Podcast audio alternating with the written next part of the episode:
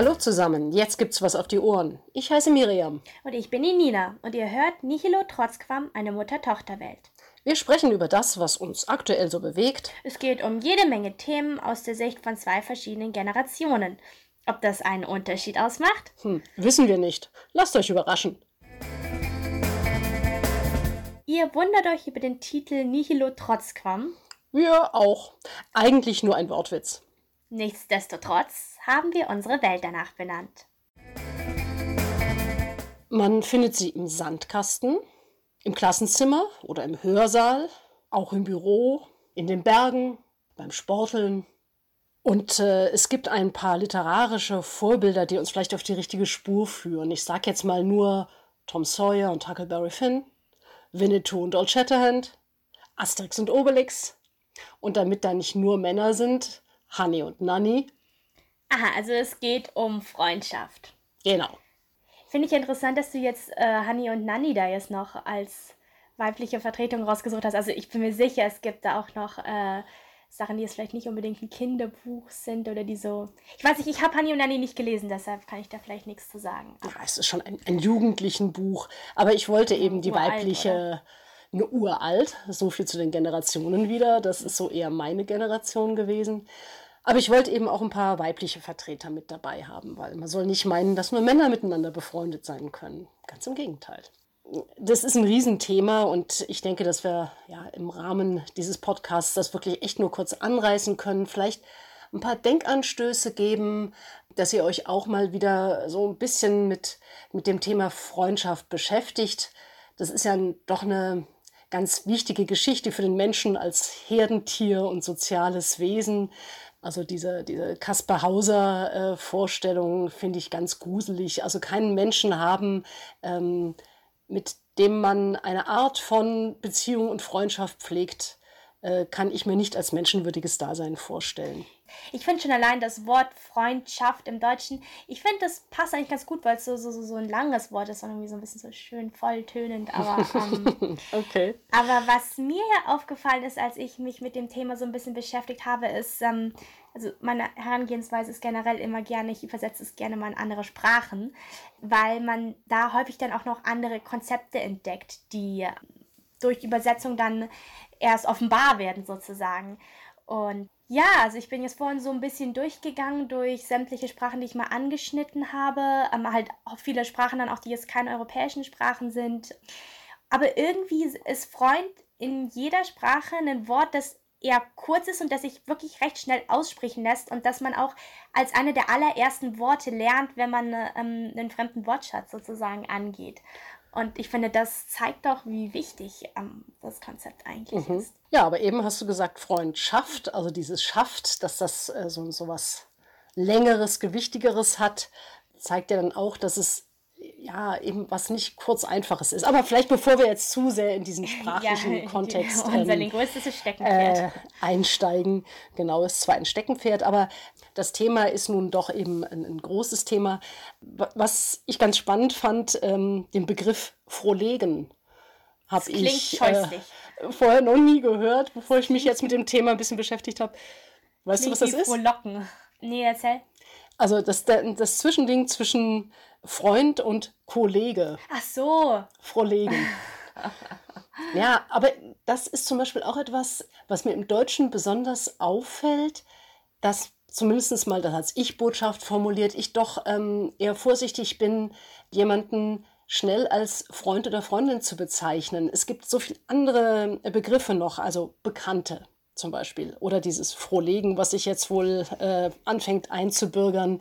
Und es ist schwierig sozusagen, einen, diese, diese Beziehung, die man da zu einem anderen Menschen aufbaut, aufgebaut hat, zu benennen. Und es gibt dann ja auch diese Abstufungen, bester Freund, enger Freund, Busenfreund.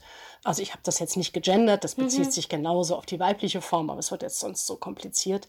Und von daher ist das ein, ein schwierig zu fassendes Phänomen, finde ich. Ja. Also ich finde, ich spreche eigentlich ehrlich gesagt ungern von Bekannte, weil ich finde, Bekannte ist für mich immer so, ein- so, ein- so ein explizites darauf hinweisen, ich will nicht Freund sagen. ich finde, das, das klingt immer sehr neutral und sehr distanziert. Also deshalb mache ich das mhm. eigentlich. Also ich sage, glaube ich, schon recht schnell Freund. Okay. Aber vielleicht liegt es auch einfach daran, dass ich die Kategorie ein bisschen weiter fasse und ja. Also ich finde es interessant, dass du das mit dem Gender noch sagst. Mir ist nämlich eingefallen, dass ich, als ich jünger war, zu allen Freund gesagt habe, egal ob es Mädchen war oder Junge, und das mit diesem, dass man dann wirklich gesagt hat, meine Freundin und wirklich darauf gepocht hat, Freundin zu sagen, kam bei mir dann auf, wenn es passieren könnte, dass sonst Missverständnis verstehen im Sinne von, oh, du hast einen Freund. Also so, mhm. auf einmal wurde Freund zu Boyfriend. Und das war dann auch die Zeit, wo ich angefangen habe, Kumpel statt Freund zu sagen. Ah, Kumpel, noch so ein Ausdruck. Aha, genau. Okay. Genau, also das finde ich eigentlich lustig, weil jetzt normalerweise ist das Gendern jetzt eher so eine politische Richtung, aber in dem Fall war es tatsächlich, naja, eine sehr semantische eigentlich. Also, ja. Ja, okay, also, sagt ja aber auch viel aus, diese mhm, mhm. Semantik spannend finde ich auch, wie entstehen denn Freundschaften eigentlich? Ja, also wann, wann bezeichnet man sein Gegenüber als Freund oder als Kumpel, als Bekannter, als Kollegen? Und da äh, gibt es von einem amerikanischen Genetiker, äh, der heißt Jeffrey Hall, der hat ähm, dass es mindestens 50 Stunden braucht, die man gemeinsam verbracht, äh, verbringt, damit ein Bekannter ein Freund wird. Und dann sind nochmal weitere 90 Stunden nötig, damit so ein Freund ein guter Freund wird. Hm, 200 Stunden muss man also sozusagen insgesamt zusammen sein, damit ein bester Freund draus wird. In Zeiten äh, der verspätenden Bahnen, verspäteten Bahnen dürfte das recht schnell passieren mittlerweile. Hast du ganz viele Freunde, mit denen du auf irgendwelchen Bahnsteigen wartest. Also miteinander verbrachte Stunden ist auch schon wieder so eine Kategorie, finde ich. Es kommt ja voll drauf an, wie du die verbringst. Exakt. Also ich wage zu behaupten, dass jemand, mit dem du nur, keine Ahnung, 20 Stunden verbracht hast, dabei aber irgendwie dich im Wald verirrt hast und krass zusammenarbeiten musstest, um da wieder rauszufinden, ist was anderes, als wenn du 20 Stunden mhm. auf dem gleichen Bahnsteig wartest. Also ja. ich hoffe nicht, dass das irgendjemandem passiert, aber ja. vom Konzept her. Und die Frage ist ja auch, in welchen Intervallen äh, man sich sieht. Also so wie du sagst, ist man 200 Stunden am Stück zusammen und dann ist man gleich bester Freund. Hm. Also das sind natürlich Durchschnittswerte und, und Studien, aber ich finde es schon ganz interessant, dass der Faktor Zeit eben auch eine Rolle spielt. Mhm, ich denke, mhm. vielleicht kann man es äh, so runterbrechen. Also dass es nicht so äh, lieber auf den ersten Blick mäßig ist, sondern dass da etwas aufgebaut werden muss, dass da was entsteht. Sowieso, ja. Aber um bei dem Faktor Zeit zu bleiben, du hattest vorhin mir erzählt, dass gerade in älteren Lexika häufig unter der Definition von Freund oder Freunde, Freundin, Freundschaft, wie auch immer stand, Gleichaltrige, ähm, mit denen man Zeit verbringt oder mit denen man eine enge Beziehung hat. Dieses Gleichaltrig finde ich interessant. Äh, also ich muss jetzt ehrlich sagen, wenn ich jetzt so das Wort Freunde höre und dann an meine Freunde denke, denke ich schon vor allem an Leute, die ungefähr in meinem Alter sind. Jetzt sagen wir mal plus, minus drei bis fünf Jahre. Mhm. Aber ähm, irgendwo ist das anscheinend schon noch wichtig. Wobei andererseits, also ich rede durchaus auch über Leute, die jetzt dann, äh, ähm, keine Ahnung, Freunde von euch sind, weil sie sozusagen in eurem Alter sind, auch als Freunde. Dann, dann sage ich halt meistens sowas wie Freunde der Familie oder so, damit man mhm. kapiert, okay, da ist ein äh, Zeitsprung oder ein Generationssprung oder ein Altersunterschied drin. Aber, Aber ist das denn wirklich wichtig, äh, wenn man von Freunden redet, in, in welchem Zeitabstand man geboren ist oder wie viel älter die sind? Finde ich eigentlich nicht, dass es wichtig ist, aber so jetzt rein persönlich auf mich bezogen, also mir fallen jetzt, fällt jetzt eigentlich niemand ein, den ich es gibt tatsächlich niemanden, der eine bedeutend älter oder jünger ist als ich, zu dem ich es dann als erste Bezeichnung Freund sagen würde. Also zum Beispiel so jemand wie meine Patentante. Da würde ich zuerst Patentante sagen, obwohl natürlich da auch eine krasse freundschaftliche Beziehung da ist, klar, aber da ist zuerst eine andere Bezeichnung da, glaube ich. Also irgendwas muss es anscheinend schon aussagen. Mhm, ich weiß mhm. nicht, wie ist das bei dir? Hm. Nee, also ich äh, glaube, wenn es bei mir jetzt um diese Generationen geht, Freunde meiner Mutter, zu denen ich eine freundschaftliche Beziehung habe, mhm. die bezeichne ich auch als Freunde. Mhm. Also klar, weder Kumpel noch Bekannte, sondern das sind auch meine Freunde. Und für mich ist das Alter jetzt kein ausschlaggebendes Kriterium in dieser Hinsicht. Was allerdings der Fall ist, also ich würde jetzt zum Beispiel jemand aus der Familie nicht als Freund bezeichnen, was jetzt äh, meiner Beziehung zu dem oder derjenigen keinen Abbruch tut. Aber das ist Familie. Das ist für mich irgendwie was anderes. Also ich würde zum Beispiel mhm. nie sagen, ich bin mit meiner Tochter befreundet. mhm. sondern das ist meine Tochter. Das hat eine ganz eigene Beziehung, mhm, die mhm. natürlich auch Aspekte aus äh, dem Freundschaftsbereich zieht. Aber also so diese Vorstellung, dass man mit seinen Kindern ein so gutes Verhältnis hat, dass man mit ihnen befreundet ist oder umgekehrt mit den Eltern, ich finde, das trifft es halt nicht, weil das eine mhm. ganz eigene äh, Beziehung ist. Ja, zumal du ja allein in dem Wort sozusagen, und da kommen wir dann vielleicht doch wieder auf dieses Gleichaltrige zu sprechen, du hast allein in dem Wort hier schon diesen Generationenunterschied impliziert. Also Tochter ist automatisch jemand, der sozusagen in der nächsten Generation ist, weil du diejenige bist, die sie geboren hat. Aber, ah, na gut, nein gut, zum Beispiel sowas wie Bruder, ich weiß nicht, ob das jetzt dann mehr Freundschaft impliziert. Eigentlich nicht.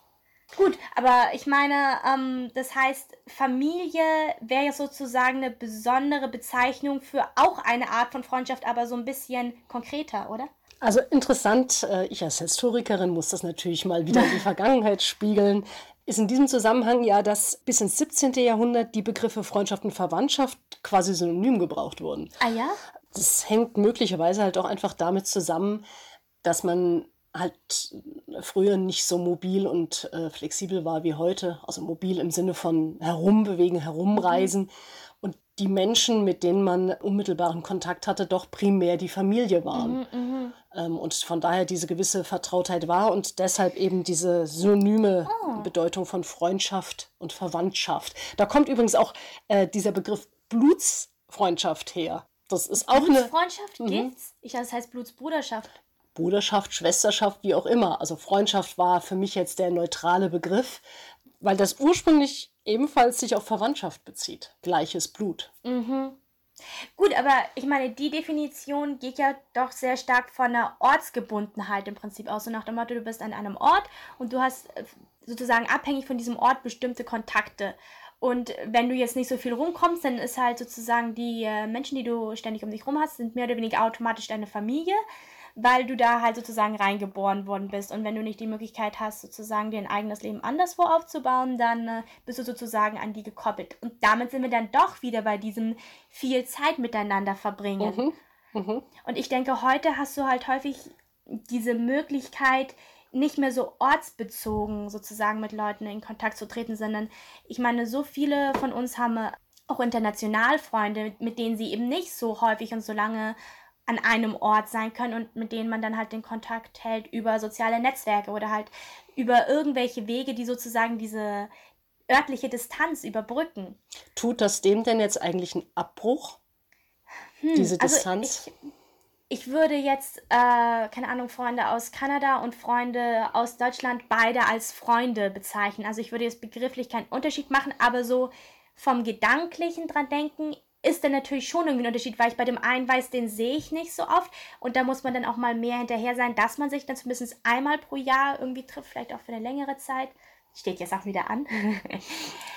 Aber, ähm, und bei dem anderen ist es eher so ein bisschen, da musst du dich nicht so krass kümmern in dem Sinne, weil du weißt, ah ja, bei dem nächsten Institutsfeier, bei dem nächsten Kinobesuch ähm, stehen die Chancen gut, dass du den, die sowieso wieder triffst. Gut, also soziologisch ist es so, da muss ich jetzt mal äh, ganz schonend darauf vorbereiten, dass äh, Forscher der äh, Alto University und der Oxford University herausgefunden haben, dass es da einen Wendepunkt gibt. Alle sieben Jahre. Da verlieren wir nämlich angeblich die Hälfte unserer engsten Freunde oder unserer engsten Kontakte. Ähm, das sagt auch ein niederländischer Soziologe, der ähm, Gerald Mollenhorst. Und ähm, es ist generell so, jetzt wenn wir nochmal auf die Generationen gehen, bis man 25 Jahre alt ist, wird der Freundeskreis immer größer und größer und größer. Man lernt immer mehr Leute kennen. Und dann ist es leider so, dass er danach immer kleiner wird. Ja, das ergibt ja auch Sinn, weil dann, das ist dann so der Zeitpunkt, mit dem du anfängst, Familie zu gründen und dann hast du nicht mehr so viel Zeit, dann musst du dich auf bestimmte Kontakte beschränken und du kommst wahrscheinlich nicht mehr so viel rum. Du hast sozusagen deine Orte fix, du hast deinen Job, du hast, keine Ahnung, da deine Freizeitbeschäftigung und wahrscheinlich sogar deine Einkaufsmöglichkeiten oder so. Und dementsprechend naja, verändert sich dann halt, beziehungsweise in dem Fall beschränkt sich dann auch der, der Bekannten- bzw. Kontaktkreis auf bestimmte Leute und du behältst sozusagen von vorher nur die wirklich wichtigen Beziehungen. Mhm. Kommt natürlich darauf an, wie das äh, persönliche Leben ausgestaltet natürlich. ist. Ähm, ich bin mal gespannt, ob du in anderthalb Jahren Familie gegründet hast. Ja, ich meine, gut, es geht ja jetzt gerade nur um den Durchschnitt, nicht ja. um individuelle. Ganz genau. Aber festzuhalten bleibt auf jeden Fall, Menschen mit guten Freunden sind glücklicher. Sie sind ausgeglichener, sie leben länger, sie haben nämlich ein geringeres Risiko für Herz-Kreislauf-Erkrankungen und Depressionen. Also Freundschaften ja, sollte man pflegen. Natürlich, aber die Erkenntnis finde ich jetzt so ein bisschen, das ist so ein absoluter Tautologieschluss, so nach dem Motto, wenn du dich gut fühlst, geht's dir besser. Ja, danke für diese großartige Erkenntnis. Ja, muss man noch mal deutlich machen. Also, mein Freundschaften pflegen ist vielleicht so ein Ding. Äh, Freundschaften wir haben das jetzt eben gehabt mit äh, alle sieben Jahre verlieren wir die Hälfte dieser engen Kontakte. Freundschaften gehen ja auch auseinander, die scheitern, aber die scheitern anders als eine Beziehung, als eine Liebesbeziehung.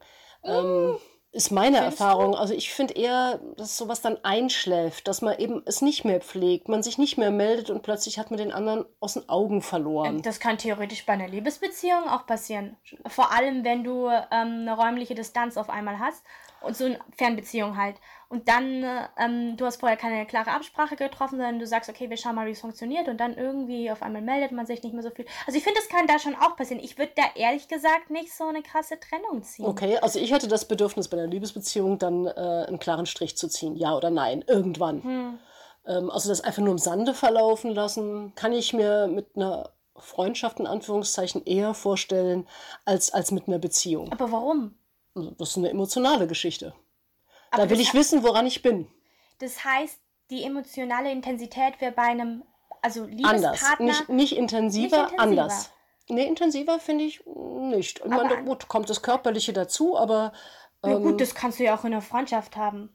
Also ich meine jetzt nicht sexuell, wobei auch das theoretisch. Also ich meine, es gibt, ich weiß nicht, das fände ich erstmal interessant sowas wie Freundschaft Plus oder so, war das irgendwie äh, Thema? Was heißt denn Freundschaft Plus? Also halt einfach so nach dem Motto, du weißt, du, du wirst kein Paar sein, also du hast auch nicht irgendwie, beide haben nicht die Ambitionen, sich als Paar zu verstehen, sondern du bist befreundet und ab und zu knackst es halt auch, wenn beide wollen. Mhm. Das ist Freundschaft Plus. Okay. Also ich meine, das mit dem Plus ist halt, gut, das kannst du jetzt auch wieder in alle Richtungen deuten. Du kannst es auch als Freundschaft Minus deuten. Ich meine, es ist sowieso, ich finde es immer schwierig, dass dann sozusagen körperlich ist automatisch gleich Sex. Das ist ja Quatsch. Ist ja nicht so, als würdest du mit normalen Freunden nicht auch kuscheln oder ähm, keine Ahnung. Das sagst du. In anderen Generationen äh, war das garantiert nicht Gesellschaften und Kulturen sowieso, ja. natürlich. Aber ich meine, ich spreche ja jetzt so von, von dem, was ich so von, für Erfahrungen habe. Und ich glaube, jetzt so einzigartig sind die nicht.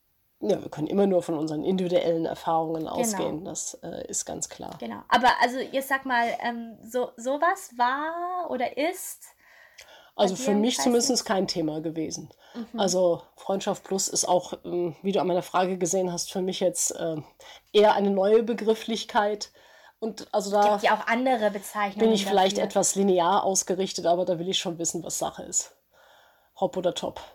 Ja, ich weiß nicht. Also für mich ist es gar nicht unbedingt so, so, so eine Hop- oder Top-Geschichte. So, das impliziert für mich so, du musst nur eine ganz klare Rolle haben. Und das finde ich eigentlich Quatsch. Warum, warum muss es so eine, so eine. Und wer definiert diese Rollen dann überhaupt? Das verstehe oder, ich nicht. Oder so klar, dann, so dann verstehe ich aber deine. Ja, weil du gesagt hast, Hop oder Top, so nach dem Motto, bist du jetzt mein Lover oder nicht. Das muss so mhm. ganz, ganz eindeutig festgelegt sein auch vielleicht ähm, kommt das aus einer gewissen monogamen Betrachtungsweise hm, ja. von, von. Aber ich meine, du würdest ja auch nicht sagen, bist du mein Freund oder nicht. Hm. Also wir kommen jetzt aber so ein bisschen in Liebesbeziehungen ab, was ich jetzt äh, zwar subsumieren würde unter äh, die Begrifflichkeit Freundschaft, was aber jetzt eigentlich nicht so sehr unser Thema sein sollte. Ja, okay, gut, aber vielleicht, ich glaube, dass nämlich darin der Hund begraben liegt von unseren unterschiedlichen Vorstellungen, weil Gut, du kannst Liebe natürlich einfach sehr weit fassen und das ist das, was ich jetzt mache. Also ich verstehe dann im Prinzip unter Liebe sämtliche ähm, enge und freundschaftliche Beziehungen. Also darunter, ich meine, auch wenn du das googelst oder wenn du dir äh, die griechischen Begriffe dazu anschaust, also so typisch, also Eros wäre dann halt mit äh, romantischer, leidenschaftlicher Beziehung. Dann Agape ist, glaube ich, so die selbstlose Liebe. Dann hast du, war das Pragma, glaube ich? Das ist eher so, so, so, eine, so eine Kopfliebe, also so im Sinne von, du weißt, was der andere denkt und ähm, das entsteht dann halt aus wirklich sehr langen Beziehungen. So wie, wie Aristoteles gesagt hat, Freunde sind eine Seele in zwei Körpern. Genau. Das ist ein sehr schöner Satz. Genau. Mhm. Aber ich, natürlich, klar, gut, im Endeffekt läuft es vielleicht einfach nur darauf hinaus, dass ich meine Definition wieder sehr viel weiterziehe als du. Also. Okay, wäre auch wieder vielleicht ein Unterschied in unserer beider Welten, dass äh, da sich das vielleicht etwas lockerer und weiter definiert als in meiner Generation bei dir. Was mich wahnsinnig aufgeregt hat, war, als ich ein Zitat von Friedrich Nietzsche gefunden habe, äh, der also gesagt hat, noch ist das Weib nicht der Freundschaft fähig und hat es auf ihre intellektuellen Fähigkeiten äh, bezogen. Ähm, also Freundschaften zwischen Frauen, sind die anders als Freundschaften zwischen Männern? Selbst wenn sie anders wären, würde das dann bedeuten, dass sie weniger freundschaftlich sind oder also. Gut, äh, bei Nietzsche muss man es aus seiner Zeit sehen, ja. äh, wo den Frauen ja auch das Wählen nicht zugetraut wurde. Aber wenn man jetzt das mal als Frage in unsere heutige Zeit nimmt, äh, entsteht doch die Frage, sind eben ähm, Freundschaften zwischen Frauen anders als zwischen Männern? Also ich stelle schon einen gewissen Unterschied fest dass Frauen doch häufiger als Männer nach meiner Erfahrung dazu neigen, der Freundin das Herz auszuschütten. Mhm, und Männer äh, eher so vielleicht ein bisschen, äh, gehen wir mal ein Bier trinken, ohne jetzt tiefgründig ihre Probleme anzusprechen. Also wie das zwischen Männern aussieht, weiß ich nicht, weil ich nun mal kein Mann bin. Ja gut, ähm, man red mal mit ihnen ab und zu. Ja, also was mir mal jemand gesagt hat, war, dass war ein Junge, äh, wenn er über ähm, emotionale Themen spricht, macht er das lieber mit Mädchen als mit Jungs. Also vielleicht ist was dran, keine Ahnung.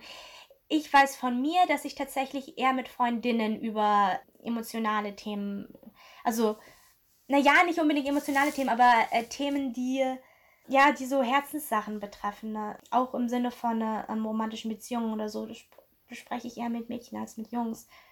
Wobei ich auch mit Jungs durchaus Themen bespreche, die mir jetzt sozusagen gefühlsmäßig nahe gehen oder, oder wichtig sind. Aber irgendwie anders. Also weniger, ja, weniger körperlich, glaube ich. Mhm, okay. Mehr auf so einer Metaebene, auf so einer intellektuellen mhm. Ebene, oder? Na, ich habe es vor kurzem zum Beispiel mit jemandem über, wie beschreibe ich das am besten, über so ethische Themen, die mich persönlich teilweise betroffen haben ähm, und auch ihn äh, gesprochen. Und das würde ich schon als ein emotionales Thema bezeichnen, weil es ja meine Gefühle betrifft. Aber es hatte jetzt zum Beispiel nicht damit zu tun, ob ich mit irgendjemandem, keine Ahnung, eine Liebesbeziehung oder so anfange. Mhm.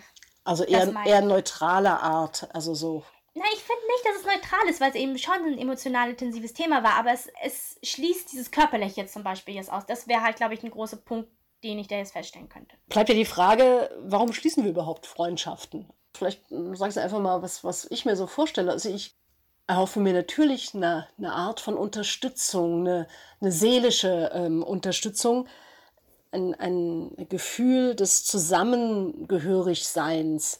Das mhm. hängt vielleicht auch äh, mit bestimmten Werten zusammen, die man teilt. Mhm.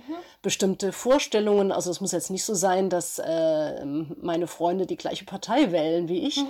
Äh, aber ich denke, bestimmte Grundwerte möchte ich mit denen schon teilen. Mhm, mhm. Und da kommen wir wieder in das Problem dieser, dieser Blasen rein, dass man sich mhm. halt vielleicht doch seine Freunde und seine Leute sucht in einem Bereich, wo die eigenen Werte und Meinungen häufiger bestätigt werden. Mhm, mhm. Das würde ja aber im Prinzip bedeuten, Freundschaft ist so eine Art Selbstbestätigung in gewisser Weise. Ja, nicht nur. Also es ist schon auch eine Bestätigung. Ich denke, ohne Bestätigung ähm, ist das Leben wirklich schwer zu meistern. Aber es geht mir mehr um Unterstützung, um eine gemeinsame und es sollte auch keine Einbahnstraße sein. Also wenn eine Freundschaft äh, nur so funktioniert, dass immer einer dem anderen hilft, dann ähm, läuft was schief. Ja gut, mit der Einbahnstraße natürlich, das würde ich dann aber auch nicht als Freundschaft bezeichnen, wenn sozusagen die Richtung immer nur in eine Richtung läuft und das nicht irgendwie, ja, ich weiß nicht, kompensiert oder zurück. Eine Gegenseitigkeit. Äh, ja, ja, eine Gegenseitigkeit. Aber das meinte ich auch gar nicht mit ähm, Selbstbestätigung, sondern, also ich glaube ehrlich gesagt, das mit dieser Selbstbestätigung hat so eine Art von äh, einerseits Selbstverständlichkeit und andererseits, naja, Vereinfachung in gewisser Weise ähm, trägt das ist mit drin. Und zwar einfach in dem Sinne, dass ähm, dir geht's nicht gut und du weißt, du hast jemanden, mit dem du sprechen kannst und der sich das anhört und der dir Tipps gibt. Und dann hast du da bestimmt auch unterschiedliche Freunde. Der eine gibt dir äh, pragmatische Tipps im Sinne von, äh, keine Ahnung, isst ein Stück Schokolade, ähm, leg ich fünf Minuten hin und dann geht's wieder. Und der andere hört sich das einfach nur an und gibt dir vielleicht so ein paar, weiß nicht, emotionale Tipps und nichts dieses, dieses, du musst nicht explizit danach fragen, sondern es ist so ein bisschen selbstverständlich. Das meinte ich im Prinzip damit. Das, das ist ja auch das, was ich in der Freundschaft suche, ehrlich gesagt. Also ich will Leute lachen sehen, wenn sie schnallen, dass ich irgendeinen Insider gerade gebracht haben. Oder ich, ich will. Ich will, dass Leute mich anrufen, wenn sie ähm, einen schlechten Tag haben oder sich über irgendwas Sorgen machen und wissen, dass ich da dann auch gerne helfe oder das ist für mich Freundschaft. Und man dann und auch natürlich auch erwarte ich das dann von ja. den Leuten andersrum. Genau, dass man alles dass stehen und liegen kann. lässt, genau. ähm, auch wenn es einem gerade nicht in den Kram passt, wenn der andere äh, eben Hilfe braucht. Das ist die eine Variante. Und die andere Variante, das fand ich jetzt nochmal ganz wichtig, dass du das gesagt hast, dieses gemeinsam Spaß haben, das zusammen lachen das denke ich ist auch ein ganz wichtiger Aspekt, weil sonst klingt das so utilitaristisch. Ich habe Freunde genau. nur, äh, damit sie mir aus der Patsche helfen. Voll. Das ist ja nicht der Fall. Aber um vielleicht nochmal den Bogen zurückzuschlagen, weil jetzt hatten wir zwischendurch Nietzsche mit seiner super Ansicht ähm, und wir sind eingestiegen mit lauter literarischen Beispielen, die prominent Männerfreundschaften ähm, irgendwie vorgestellt haben und hatten dann irgendwie so als Alibi noch Hanni und Nanni hinten dran, was wir beide nicht gelesen haben, was ich eigentlich ein sehr trauriges Zeugnis finde, so nach dem Motto, Och, da muss ein Alibi-Titel hin und so, wir haben es ja. nicht gelesen. Also das ist doch Quatsch. Aber wenn man jetzt nochmal so drüber nachdenkt, also mir fallen schon einige Frauenbeziehungen ein in Büchern, aber die kommen interessanterweise selten dann im Titel vor. Also zum Beispiel sowas wie Ronja Räubertochter. Okay, das ist jetzt, das ist eine sehr starke Freundschaft zwischen einem Jungen und einem Mädchen, ohne unbedingt zu einer Liebesbeziehung zu werden. Deshalb finde ich dieses Buch auch so toll ich finde, schnell geraten dann solche Bücher in so, in so, ja, Liebeserzählungen. Aber das ist auch eine Liebeserzählung, aber halt nicht gleich im Sinne von ein Körperlich. Paar. Mhm. Genau. Oder um nochmal so ein bisschen die Teenie-Seite zu bedienen, sowas wie äh, diese Edelstein-Trilogie von Kerstin Gier, Rubin Roth, Sophia Blau und so weiter. Äh, ganz klares Teenie-Buch, aber äh, die Freundschaft, die zwischen den beiden Freundinnen da besteht, ist super stark. Also aber auch das ist halt jetzt nicht im Titel. Und ich glaube halt ehrlich gesagt, dass Freundschaften zwischen Frauen nicht so sehr in den Vordergrund gespielt werden, weil es dann nicht so eine, weiß nicht, so eine, so, so eine, so eine Bruderschaft oder was ist.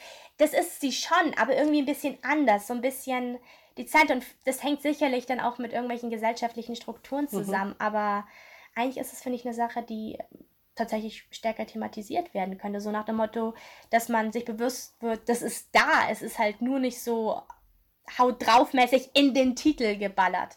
Weiß nicht. Ja, okay. Wäre eine Anregung, das mal zu untersuchen. Okay, wir haben ein ähm, ziemlich schwieriges Thema diesmal angepackt, finde ich. Ein, ein äh, Thema, über das man Stunden und Tage äh, sprechen könnte. Deshalb auch, auch, die Länge jetzt. Auch ohne das äh, erschöpfend behandeln zu können. Aber vielleicht haben wir euch den einen oder anderen Denkanstoß geben können, nochmal über dieses Phänomen und äh, diese doch sehr wichtige Geschichte für jeden von uns und für jede von uns äh, nachzudenken und vielleicht auch an den einen oder anderen Freund, Freundin zu denken und ja, das schmunzeln. Ja, und wertzuschätzen genau. auf jeden Fall. Und wir freuen uns natürlich auch, wenn ihr uns eure Gedanken dazu mitteilt, denn auch das ist ja keine Einbahnstraße, sondern natürlich funktioniert auch das in beide Richtungen. Und so wie wir euch Inspiration geben, habt ihr vielleicht eine Inspiration, die ihr dann an uns weitergeben könnt. Ganz genau. So, wir gehen jetzt erstmal in die Sommerpause, spät, aber immerhin Bayern. Und ihr hört von uns auf jeden Fall wieder im September. Bis dahin machen wir uns ganz viel tolle Gedanken, was wir euch über unsere Mutter-Tochter-Welt dann mitteilen können. Macht's gut und genießt die Sonne. Bis dahin. Ciao, ciao.